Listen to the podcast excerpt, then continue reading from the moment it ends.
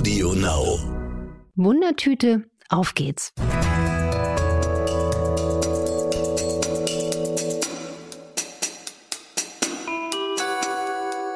Dr. Anne Fleck, Gesundheit und Ernährung mit Brigitte Leben.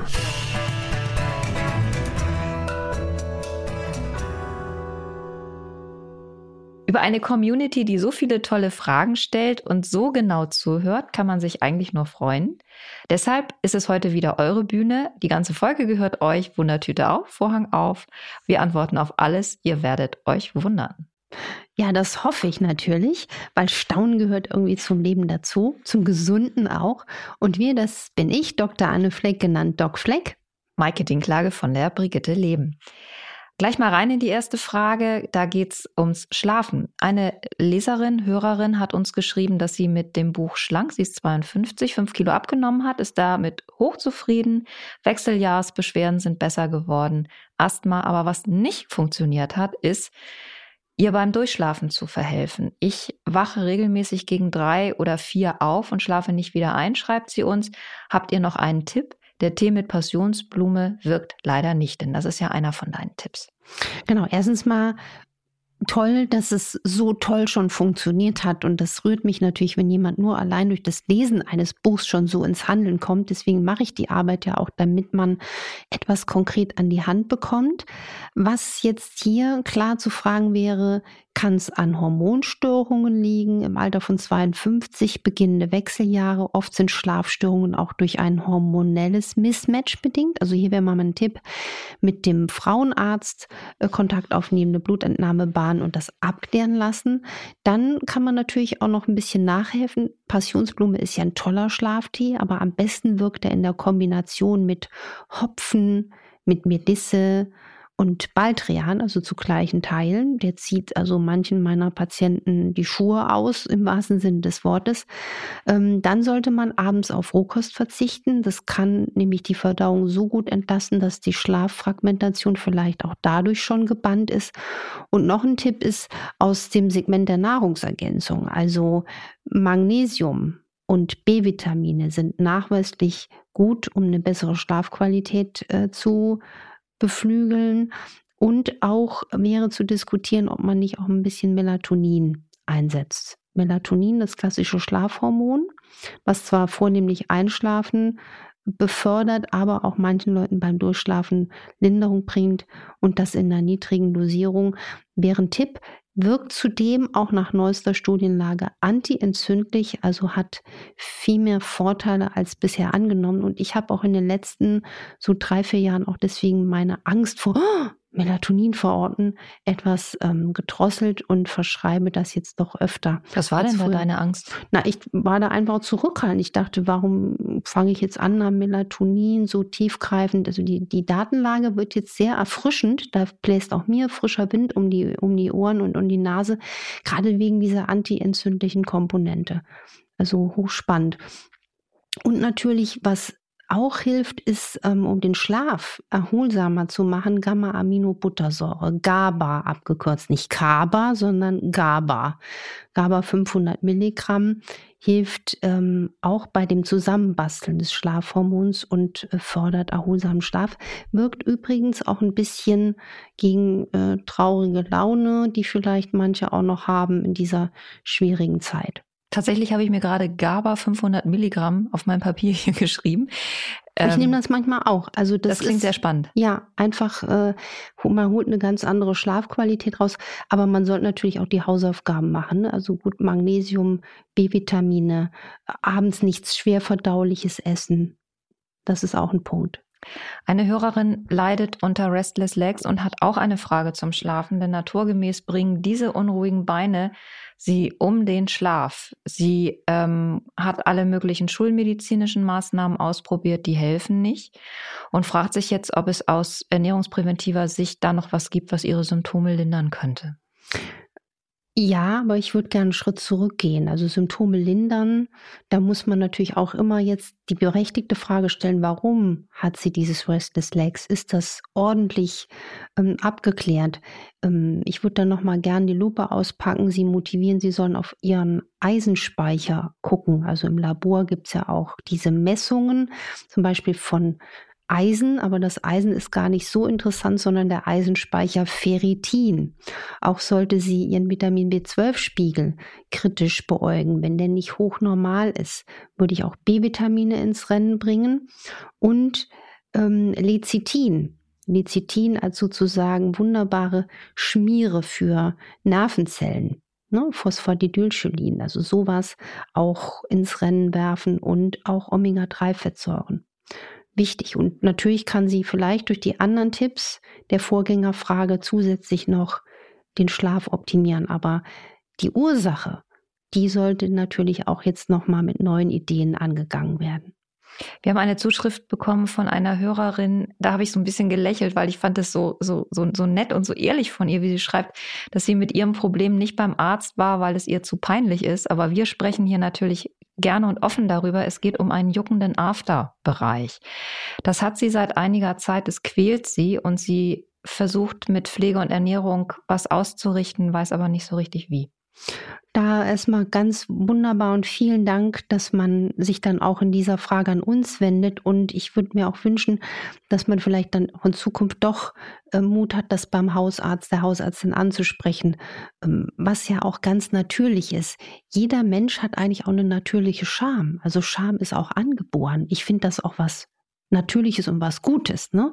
Trotzdem, bevor man sich dann mit schweren Problemen rumschlägt, sollte man dann beim Arzt das ansprechen. Dafür sind wir Ärzte einfach da. Das gehört zu unserem Job. Auch hier wäre klar zu eruieren, was macht denn dieses Jucken? Jucken kann ja egal, ob es jetzt am After ist, am Bauchnabel, an der Ohrmuschel, an der Nase oder Auge oder wo auch immer, oder Kopfhaut, immer ein Zeichen für Entzündung sein. So wird es auch hier sein. Aber auch hier wäre dringend und deswegen ist der Hausarzt wichtig, ihn ins Boot zu nehmen oder sie ähm, zu gucken, gibt es vielleicht ein Problem mit Hämorrhoiden. Auch das kann ein einfaches Erklärungsmodul für die Symptome sein. Auch kann Afterjucken durch eine Pilzbelastung zustande kommen und, oder durch eine Störung der Magen-Darm-Flora oder auch Parasitosen. Ne? Also manche Leute wissen ja nicht, dass sie äh, vielleicht doch ein Problem haben mit Parasitosen. Dafür ist angemerkt, jetzt möchte ich noch ein PS setzen zu unserer Mikrobiom-Folge der Stuhluntersuchung, macht es Sinn, wenn man den Verdacht hat, dass da was sein könnte, dass man da mal nachguckt, ob man da was hat. Und je besser man eine Ursache findet, umso besser kann man es therapieren. Ne? Und Ernährungsinterventionen wäre natürlich jetzt mal schlau, wenn man ausprobiert, wird das schlimmer, wenn ich zum Beispiel Scharfes esse, wenn ich Süßes esse oder wenn ich histaminreich esse. Also zum Beispiel Tomaten, Paprika, lang erhitztes Eiweiß, Zitrusfrüchte. Das wäre spannend. Wir haben vor zwei Wochen über das Thema Biomanalyse gesprochen. Da hat uns eine Hörerin sich jetzt bei uns gemeldet und gesagt, ihr sei noch nicht ganz klar geworden. Du hast gesagt, es macht dann Sinn, wenn man zum Beispiel den pH-Wert des Stuhls abklären möchte. Den empfiehlt sich grundsätzlich zu wissen, wenn man Beschwerden hat. Genau, die wollte jetzt gerne mhm. wissen, die Hörerin, ähm, warum das so wichtig ist. Das ist einer der Werte, auf die ich als allererstes schiele weil du siehst an dem Stuhl-pH, wenn er pathologisch ist, also zu niedrig oder zu hoch, wie viel quasi Krankheit im Darmmilieu steckt. Und der Ausgleich des Stuhl-pHs ist enorm wichtig. Der darf nicht zu sauer sein, der darf aber auch nicht zu basisch sein. Und deswegen ist dieser kleine Wert dann doch so bedeutungsvoll. Seit einem Jahr, schreibt uns eine Hörerin, hat sie immer wieder juckende Quaddeln am Oberkörper. Alle möglichen Allergietests haben kein klares Ergebnis gebracht, außer dass sie eine Pollenallergie hat, das wusste sie aber schon.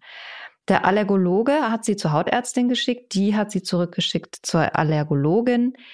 Sie ist also in so einem Kreislauf, kommt keinen Millimeter weiter und fragt sich, was sie jetzt tun kann.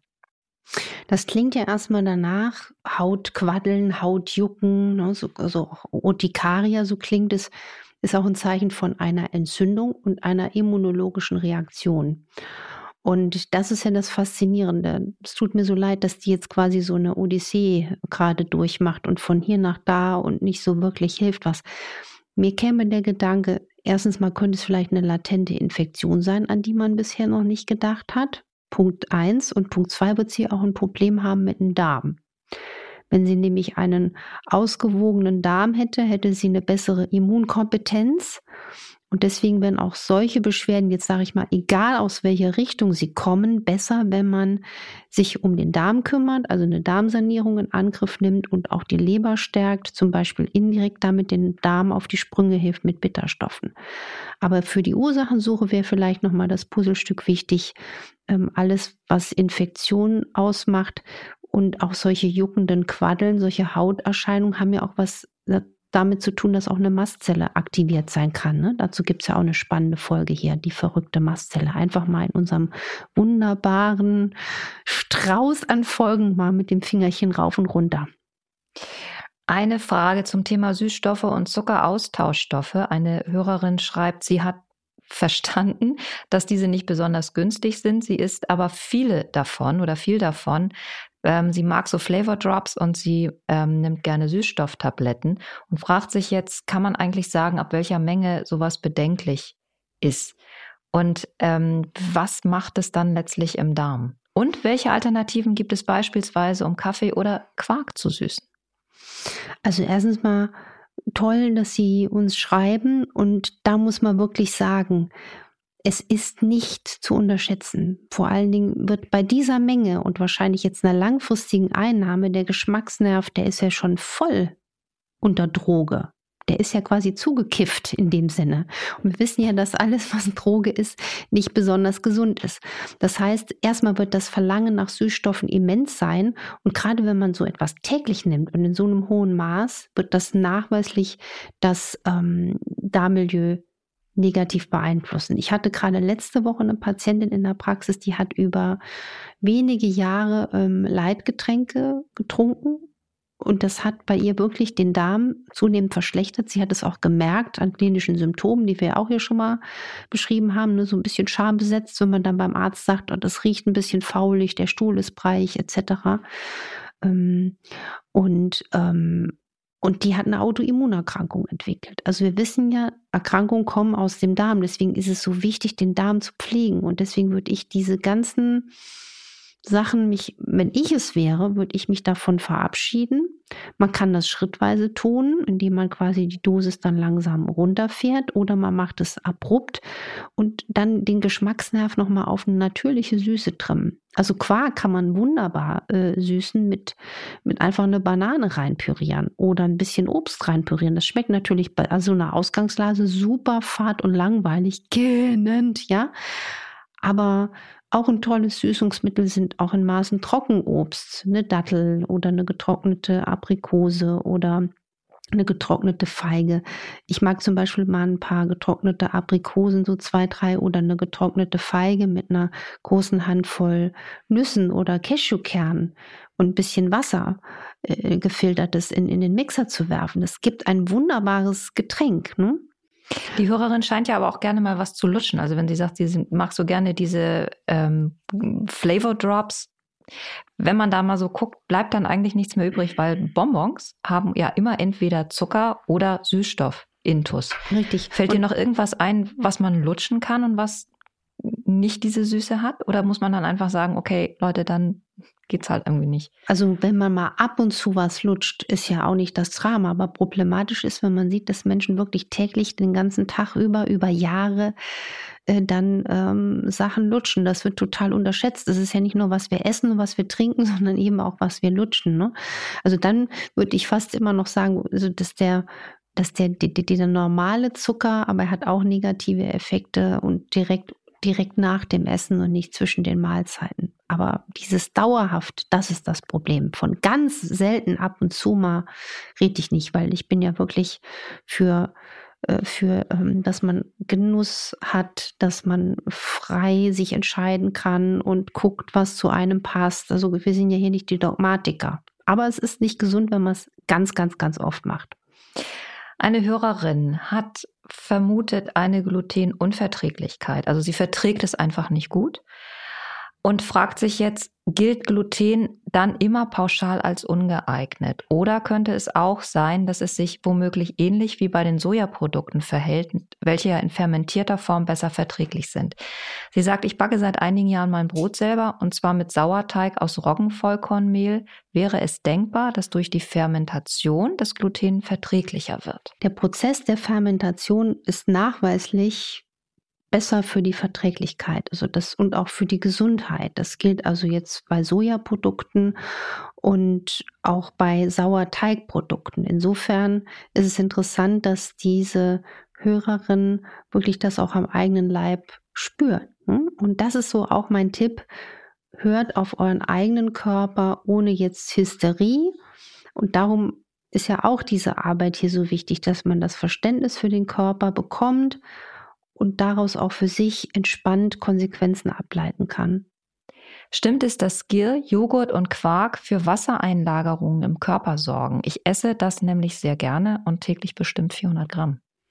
Also das ist jetzt natürlich eine vage Hypothese. Also Wassereinlagerungen im Körper können ganz viele Ursachen haben. Ja? Also das, was oft unterschätzt wird, ist, wenn man quasi solche kleinen äh, Socken Einschnürungen am Bein hat, dass das unter Umständen nicht nur an den Venen liegen kann, sondern auch über die Venenschwäche hinaus ein verkannter Bluthochdruck oder ein Kreislaufproblem. Das ist ganz, ganz wichtig. Solche Mengen Milcherweiß, diese 400 Gramm pro Tag, das ist schon ein Wort. Und wir haben das auch mal hier schön dargestellt. 40 Prozent etwa vertragen Milcheiweiß aus Kuh, Schaf, Ziege und jetzt nicht nur aus der Milch, sondern auch aus eben Milchprodukten nicht so gut. Und insofern wäre wichtig, dass man das für sich klärt. Äh, wie geht es einem, wenn man mal ein, zwei Wochen Milchprodukte weglässt? Ist man da weniger müde oder hat keine Migräne, hat keine Blähungen mehr etc. oder Augenjucken verschwindet? Das sind so kleine Indikatoren. Ansonsten würde ich da die Menge ein bisschen reduzieren, wenn man es gut verträgt.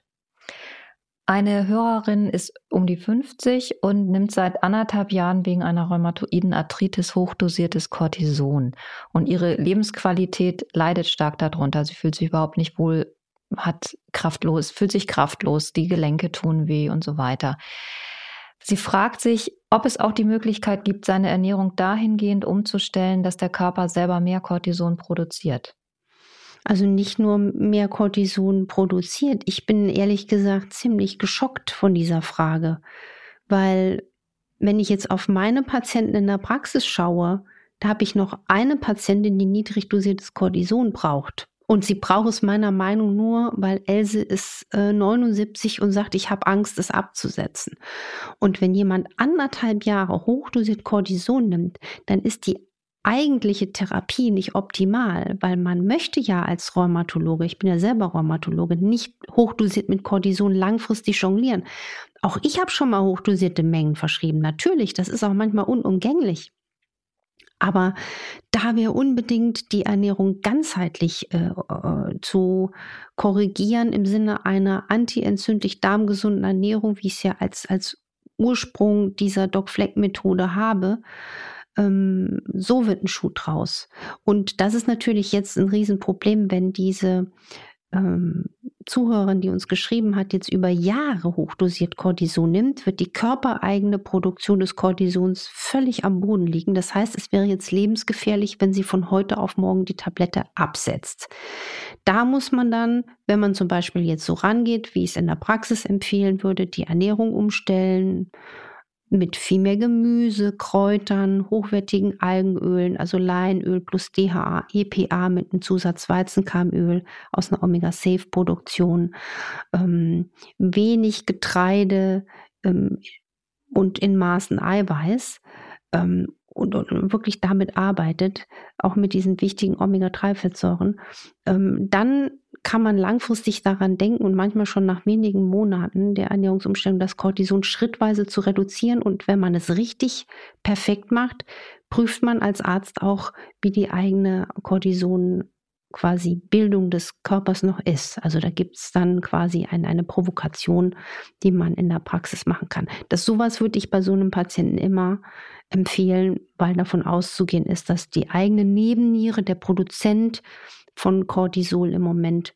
völlig im Neuronröschenschlaf ist. Auf jeden Fall hat die Hörerin ein Gespräch mit ihrem Rheumatologen oder ihrer Rheumatologin vor sich. Richtig. Und ich würde aber das jetzt heute mitnehmen. Ne? Anti-entzündlich essen, gutes Algenöl besorgen nach diesen Schlagworten, ähm, in die Lebensstilveränderung kommen und dann das mit dem Rheumatologen besprechen. Ich möchte jetzt die Cortisondosis reduzieren. Können wir vielleicht noch ein anderes Medikament an Bord nehmen, damit das möglich ist, ne? damit nicht nur Cortison da am Start ist. Mutter und Tochter haben uns geschrieben. Wir fragen uns, schreiben sie, ob es ernährungsphysiologische Unterschiede bei tierischem Eiweiß gibt. Ist Eiweiß aus Eiern und Milchprodukten gesünder als das aus Fleisch? Und wo ist dann das Fischeiweiß einzuordnen?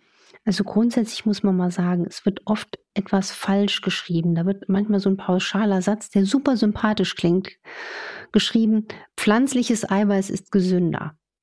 So, jetzt müssen wir mal kurz Luft holen und überlegen, hm, was ist jetzt an dem Satz vielleicht falsch?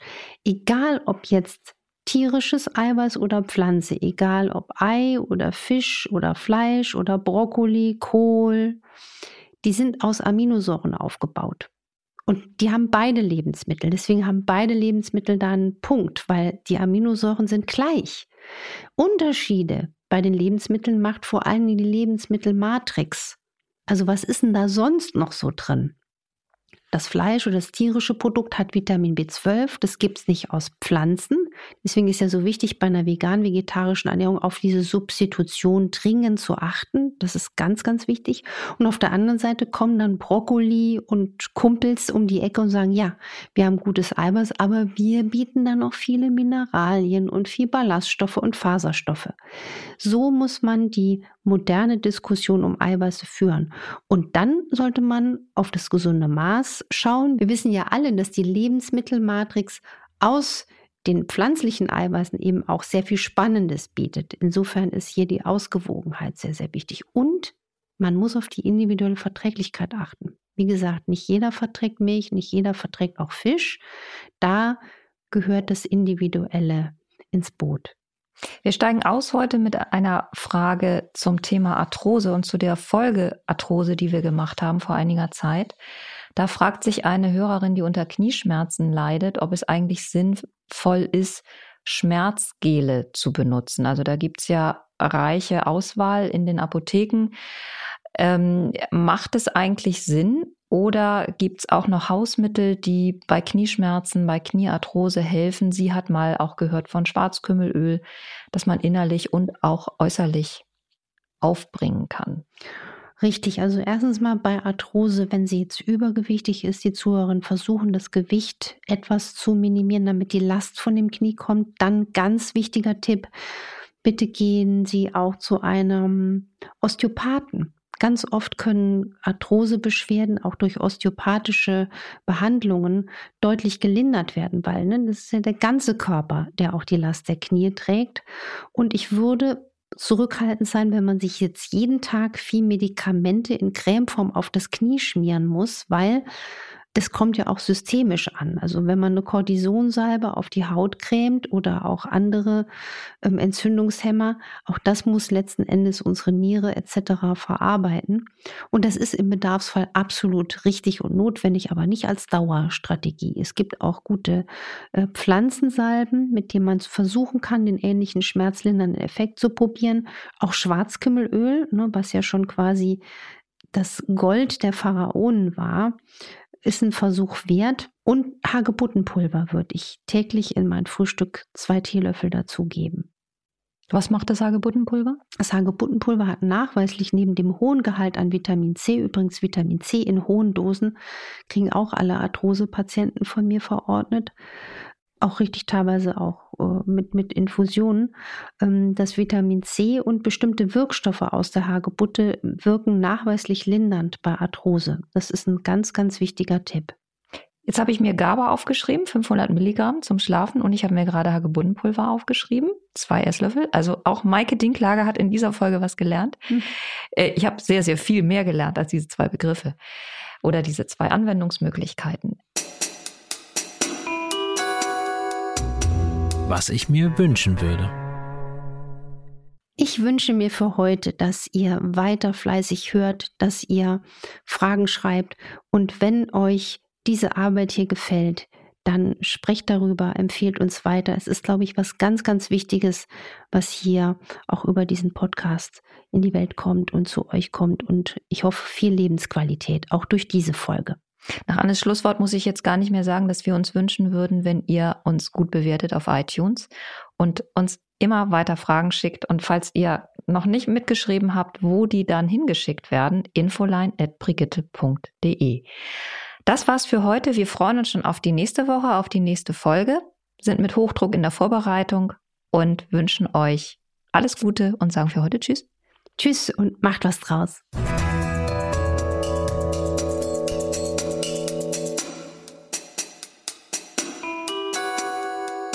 Dr. Anne Fleck, Gesundheit und Ernährung mit Brigitte Leben.